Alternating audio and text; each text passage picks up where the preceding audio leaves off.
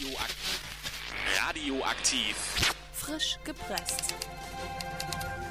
Herzlich willkommen zur März-Ausgabe der monatlichen Büchersendung auf Radio Aktiv. Ich komme geradewegs von der Leipziger Buchmesse und habe euch von dort einige Themen, Stimmen und Stimmungen mitgebracht. Aber auch aus der Region und über spannende Bücher werdet ihr bis 21 Uhr viel hören. Bevor wir gleich mit jeder Menge Literatur loslegen, möchte ich aber gerne noch Herzenswünsche und Geburtstagsgrüße an eine Bücherfrau auf den Weg bringen. Inka hat heute Geburtstag und wünscht sich von Moose Tea Is It Cause I'm Cool? Yes, it is, kann ich da nur sagen, liebe Inka. Das starte ich nämlich jetzt gleich für dich mit den besten Grüßen und Wünschen zu deinem Ehrentag. Es ist immer wieder eine Ehre, das ein oder andere Projekt mit dir gemeinsam zu rocken. Am Mikrofon ist Jana und ihr hört Moose Tea.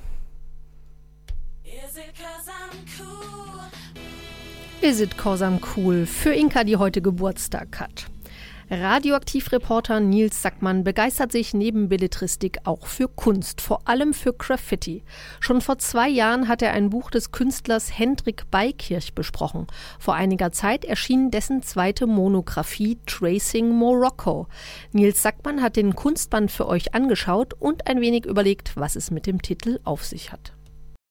Fährt man über die B535 von Mannheim nach Heidelberg, sieht man bereits aus der Ferne die Hochhäuser des Heidelberger Stadtteils Emmertsgrund. Seit Herbst 2015 begrüßt einen von dort oben ein riesiges Gesicht, das, in schwarz-weiß gemalt, von einem achtstöckigen Gebäude hinab auf die Rheinebene blickt. Gemalt wurde der anonyme Marokkaner von dem Koblenzer Künstler Hendrik Beikirch im Rahmen des ersten Metropoling-Festivals. Dieses Festival, das von dem Heidelberger Galeristen Pascal Baumgärtner und dem Künstler Daniel Thau organisiert wurde, hat letztes Jahr seine zweite Auflage erlebt. Kurz nachdem Beikirch in Heidelberg zu Gast war, erschien seine zweite Monographie mit dem Titel Tracing Morocco. In ihr werden seine jüngsten Arbeiten auf Papier, Leinwand und Hauswand gezeigt. Das Buch konnte entstehen, nachdem Beikirch sich in den Jahren 2014 und 2015 mehrere Male in Marokko aufhielt Dort hat der Künstler die Motive seiner nächsten Bildserie gesucht und gefunden. Beikirchs Thema ist seit über zehn Jahren das menschliche Gesicht. Der Künstler, der ursprünglich aus dem Graffiti stammt, porträtiert am liebsten alte Menschen. Ihre Gesichter erzählen Geschichten, denn die Lebenserfahrungen der Menschen schlagen sich in Falten und Narben im Gesicht wieder. Diese Gesichter können den Betrachter dazu verleiten, sich etwas über die Lebensgeschichte dieser Menschen auszumalen. Sie hinterlassen Spuren in den Gedanken des Betrachters. Im Buch selbst erfährt man über den jeweils Porträtierten nichts außer dem Namen und dem Beruf. Tracing Morocco zeigt nicht das moderne, zukunftsgewandte Marokko. Vielmehr interessiert sich Beikirch für die Spuren des Alten, das langsam verschwindet. Festmachen lässt sich diese Beobachtung an den Berufen, die die Porträtierten ausüben. Viele dieser Berufe sterben aus oder werden in noch billiger produzierende Länder ausgelagert. So porträtiert Hendrik Beikirch unter anderem einen Hersteller von Ziegelstein, einen Schafhirten, eine Näherin und einen Briefschreiber, der für Analphabeten den Postverkehr erledigt. Allesamt Berufe, die uns in der Gegenwart anachronistisch erscheinen und in die Vergangenheit weisen. Damit erweist Hendrik Beikirch denjenigen Respekt, die uns im Urlaub in Marokko vielleicht nicht auffallen würden oder auf die manche im schlimmsten Falle wegen ihres sozialen Standes sogar herabschauen würden. Den Porträtierten begegnet man im Buch zuerst über Schwarz-Weiß-Fotografien, die sie in ihrem Alltag und bei der Ausübung ihres Berufes zeigen. In der Folge kann der Betrachter auch die Umwelt sehen, die später auf den Leinwänden und Wandbildern außen vor gelassen wird. Manchmal taucht auf den Fotos die Person nicht einmal auf, stattdessen ist nur die Szenerie zu sehen, die den Alltag des Porträtierten bestimmt. Zum Beispiel bei dem Karrenzieher namens Fahrrad, von dem man nichts außer seinem Arbeitsgerät sieht. Ein hölzerner Handkarren mit Gummireifen, der vor einer unaufgeräumten Landschaft in der Sonne steht und einen Schlagschatten auf die trockene marokkanische Erde wirft. Auf den jeweils nachfolgenden Seiten folgt dann das Porträt auf Leinwand, vereinzelt auch als Bleistiftskizze auf Papier. Es sind Kopfstücke, die Beikirch malt. Alles, was er für irrelevant hält, verschwindet. Der Fokus liegt auf dem Gesicht, den Augen, der Kopfbedeckung und der Bekleidung der Schultern. Die Porträtierten blicken ihr Betrachter dabei selten direkt an. Beikirch zeigt die Gesichter oft leicht von unterhalb, sodass beim Betrachter ein Gefühl von Respekt entsteht.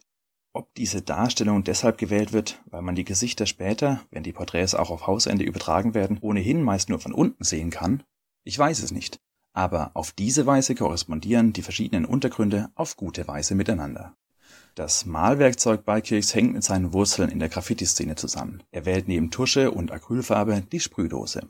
Was seine Bilder einzigartig macht, ist, dass er auch Lösemittel einsetzt, um bewusst Schlieren entstehen zu lassen, die das Bild in Teilen verschwimmen lassen. So entstehen Porträts, die einerseits an grobkörnige Schwarz-Weiß-Fotografien, wie zum Beispiel die von August Sander, erinnern, zum anderen aber bewusst zeigen, dass sie gemalt sind.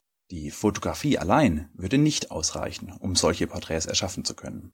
Die Leinwände selbst sind Hochformate, oft im Großformat 190 auf 150 Zentimeter. Dabei sind die Reproduktionen technisch sehr gut umgesetzt. Der Betrachter erkennt feinste Linien und Farbverläufe. Auch das Layout ist gut. Die Abbildungen wirken nicht gedrängt und klein, sondern nehmen jeweils mindestens eine ganze Seite ein. Das Papier des Buches ist dick, fest und glänzend, sodass die Farben außerordentlich wirksam und brillant wirken. Auch rein handwerklich ist das Buch als solches also hervorragend gelungen. Im dritten Schritt folgen Fotografien der Fassaden, auf die Beikirch seine Porträts übertragen hat. Diese Orte bilden die Spuren Beikirchs, die er in der Welt hinterlässt. Hauswände in Italien, Frankreich, den USA, Dänemark, Deutschland und natürlich Marokko zeugen von seinem Besuch. Sind die Leinwandarbeiten schon groß, wird das Format hier förmlich riesig. Das Wandbild in Heidelberg zum Beispiel erstreckt sich auf 29 mal 8 Meter.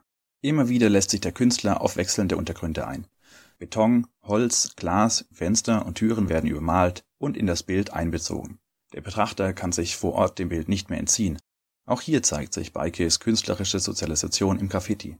Durch seine Bilder werden Passanten mit seiner Arbeit konfrontiert. Er macht uns damit auf das uns umgebende Umfeld aufmerksam. Und nun ist deutlich, dass das Buch zu Recht mit Tracing Morocco betitelt ist. Denn erstens führt von den Orten, an denen Beike seine Wandbilder geschaffen hat, eine direkte Spur nach Marokko. Zweitens hinterlässt die Liebe zu den Menschen, die in Beikes Werk deutlich wird, auch Spuren beim Betrachter. Drittens werden die Spuren, die die Lebenserfahrung und die Arbeit in den Gesichtern der Porträtierten hinterließ, für die nachfolgende Generation erhalten und vervielfältigt. So zeugt das Buch nicht nur vom Schaffen des Künstlers, sondern manifestiert auch die Reste einer vergehenden Kultur in Marokko. Tracing Morocco. So heißt der neue Bildband des Künstlers Hendrik Beikirch. Radioaktivreporter Nils Sackmann hat ihn für euch besprochen. Das 175 Seiten starke Buch enthält neben den Bildern auch Begleittexte auf Französisch, Arabisch und Englisch und herausgegeben wird es von der Montresso Art Foundation. Zu beziehen ist es für 40 Euro über stylefile.de und außerdem noch erhältlich ist auch das erste Buch Blurring Boundaries, das beim Publikat Verlag erschienen ist. Wer neugierig ist und sich ein Wandbild von Hendrik Beikirch im Original anschauen will, muss nicht weit fahren. In Heidelberg findet sich das im Beitrag angesprochene Bild in der Emmertsgrund Passage 28. Auf unserer Facebook-Seite äh, seht ihr das Bild auch. Oder in Mannheim hat der Künstler sogar das größte Wandbild Deutschlands gemalt. Wer es sehen will, fährt in die Brandenburger Straße 44 in Mannheim-Vogelstang. Zum UNESCO-Welttag des Buches am 23. April gibt es inzwischen schon etliche Aktionen rund ums Buch. Über eine relativ neue Idee mit dem Namen Verlage besuchen habe ich auf der Leipziger Buchmesse mit Tim Holland gesprochen, der sich gleich mal selbst vorstellt. Ich bin Tim Holland, bin beim Börsenverein, beim Landesverband Berlin-Brandenburg. In der Regel bin ich da eigentlich für Lese- und Schreibförderung zuständig. Also für den Theo, für den großen Schreibwettbewerb für Schülerinnen und Schüler, für den Vorlesewettbewerb, der ja auch bundesweit stattfindet, aber jetzt eben auch für Verlage besuchen. Was genau ist denn Verlage besuchen? Ich habe äh, mich schon ein kleines bisschen eingelesen. Äh, es ist auf jeden Fall eine Aktion zum Welttag des Buches. Genau, das sind drei Tage rund um den Welttag des Buches vom 21. bis zum 23. April. Wir haben es letztes Jahr schon in Berlin einmal ausprobiert. Und zwar ist es einfach eine Aktion, wo äh, Verlage die Tür öffnen, also ein Tag der offenen Tür bei Verlagen und Verlage eben zeigen können, was sie alles eigentlich machen und welche tolle Kulturarbeit sie machen. Da gibt es ganz unterschiedliche Aktionen. Also Leute äh, laden ins Büro des Verlegers ein oder machen eine Lesung auf der Dachterrasse. In Kreuzberg ist äh, da bei uns eine Lesung. Es gibt Verlage, die ihre Kellerarchive öffnen. Große wissenschaftliche Verlage laden dazu ein, darüber zu sprechen, wie sieht denn das aus, heute wissenschaftlich zu verlegen in Zeiten von Open Access und so weiter. 2017 ist es eben erstmals bundesweit und wir haben wirklich eine, mittlerweile eine gut gefüllte Landkarte. Wie seid ihr denn zu dieser Aktion gekommen? Ja, da kannst du vielleicht auch mal äh, deine Einschätzung sagen. Ich habe immer das Gefühl, Verlage spielen eigentlich nicht so eine Rolle für Leserinnen und Leser. Ich kenne das natürlich selber auch als, als gelernter Buchhändler. Ne? Wenn, die, wenn die Leserinnen und Leser kommen, dann sagen sie, also kennen Sie vielleicht noch Reklam, ne? die erkennt man gut, die kleinen gelben Büchlein oder Diogenes erkennen noch viele, diese, die gut gebrandeten Bücher haben. Aber viele Verlage werden tatsächlich nicht so mit einzelnen Autoren assoziiert oder, oder mit Inhalten assoziiert. Tatsächlich sind es aber natürlich die Leute, die, die ganz äh, maßgeblich dabei äh, beteiligt sind, wenn ein tolles Buch entsteht. Also von, von Anfang an oft bei Sachbuchverlagen, dass der Verlag mit dem Autor oder der Autorin den Stoff entwickelt. Und dann natürlich über das ganze Lektorat, über Fragen von Marketing, über Fragen von Buchherstellung. Also das ist überhaupt nicht zu unterschätzen, was für eine wichtige Rolle Verlage bei dem Entstehen von Büchern spielen. Wie habt ihr die Verlage davon überzeugen können, dass sie ihre Türen aufmachen?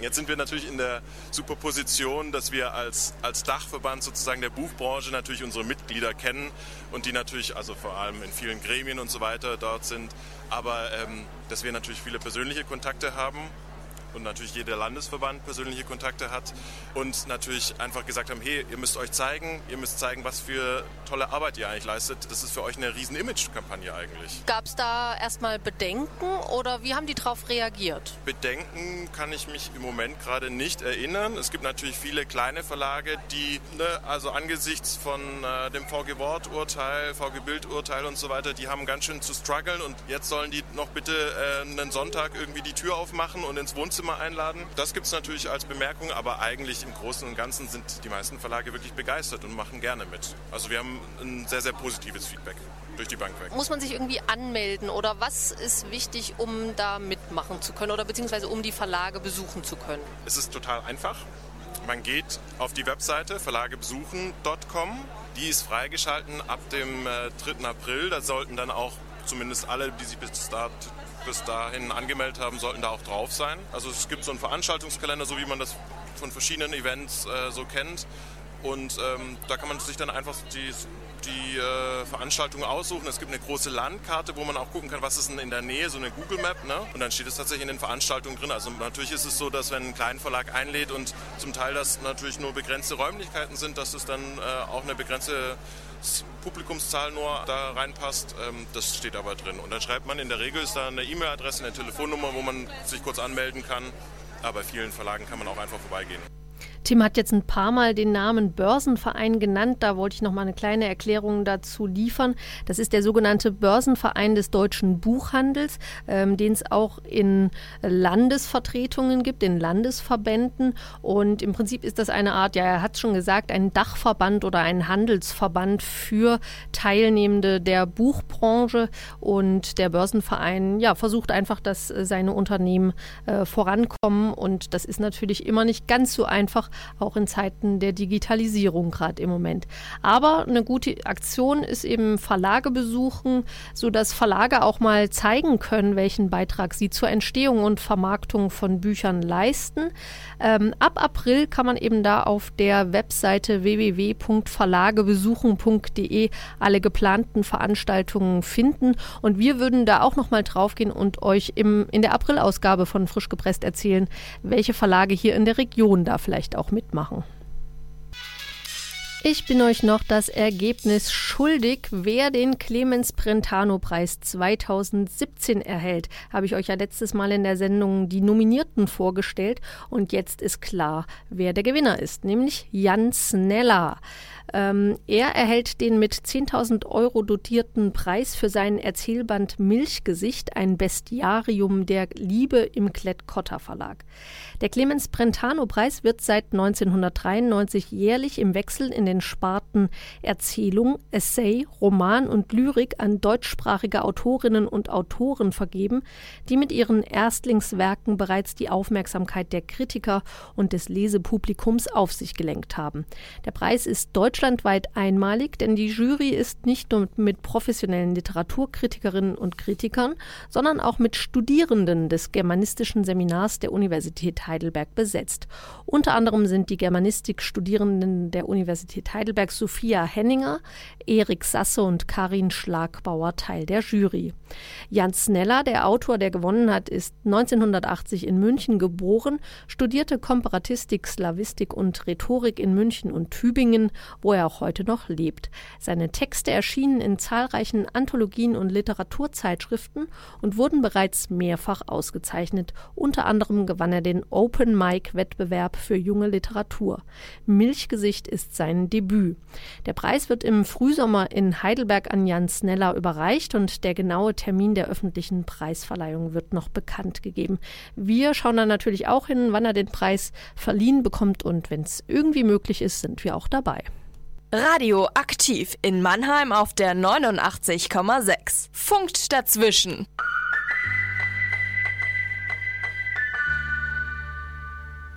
Es ist 20.35 Uhr und ihr hört frisch gepresst auf Radioaktiv mit Jana.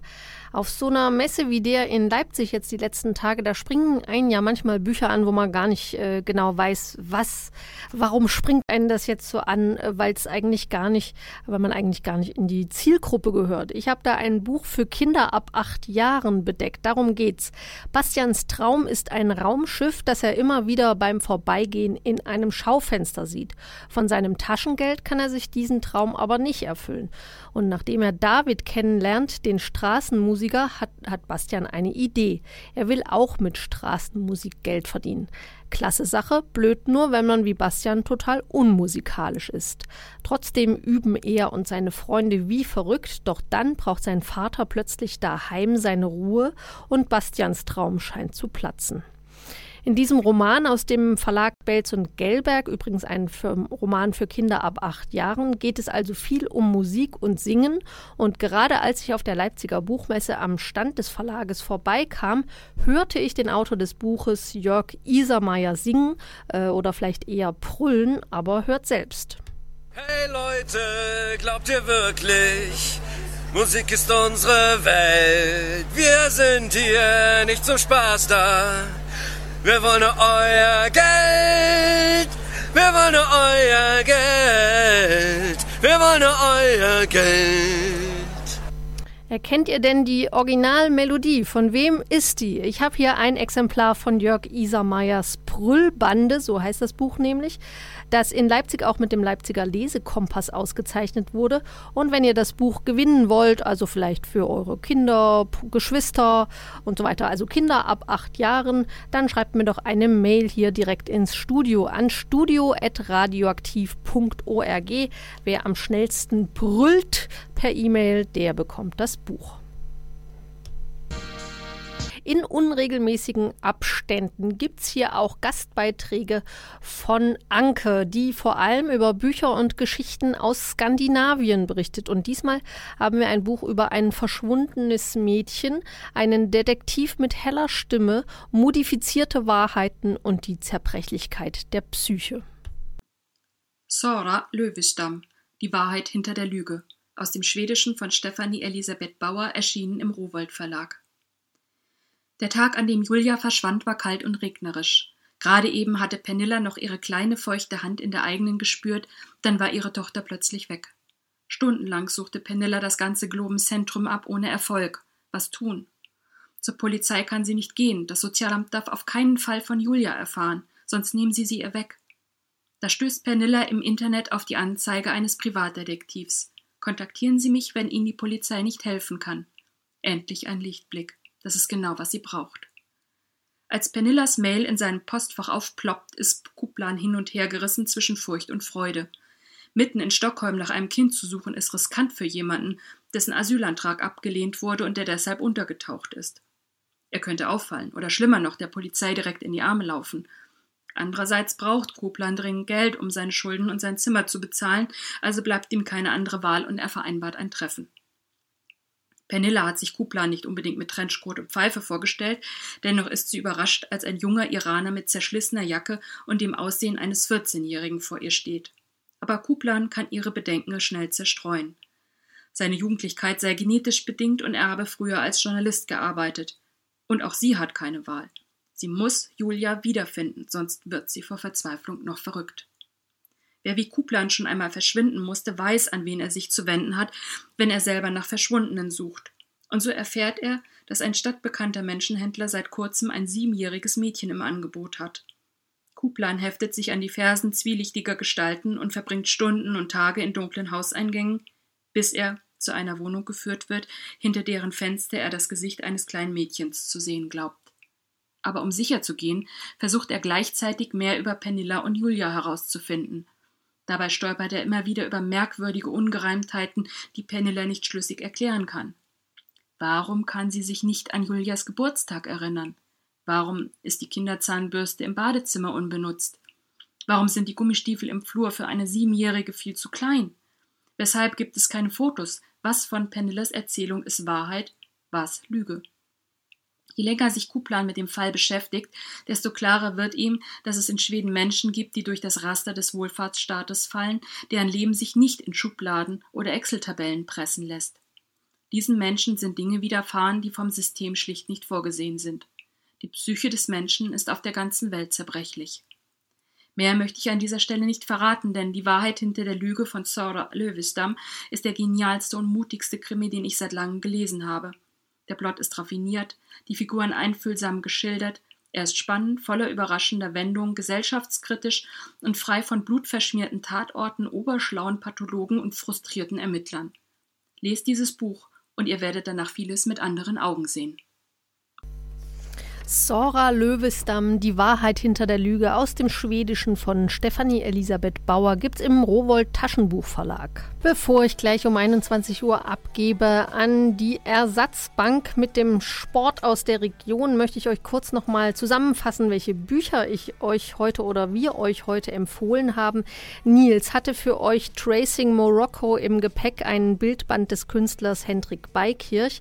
Der hat 175 Seiten äh, mit Begleittexten auf Französisch, Arabisch und Englisch und Bilder von ihm seht ihr auch in Heidelberg und Mannheim.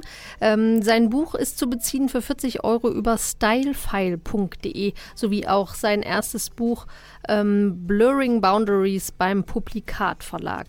Anke hat euch vorgeschlagen, ähm, einen Krimi zu lesen, nämlich den von Sarah Löwesdamm, Die Wahrheit hinter der Lüge, ähm, ein schwedischer Krimi im Rowold Taschenbuch Verlag.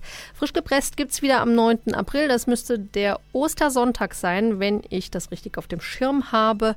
Ja, da hören wir uns wieder und da lege ich euch ein paar eckige Eier ins Osternest. Macht's gut, am Mikrofon war Jana. Bis bald.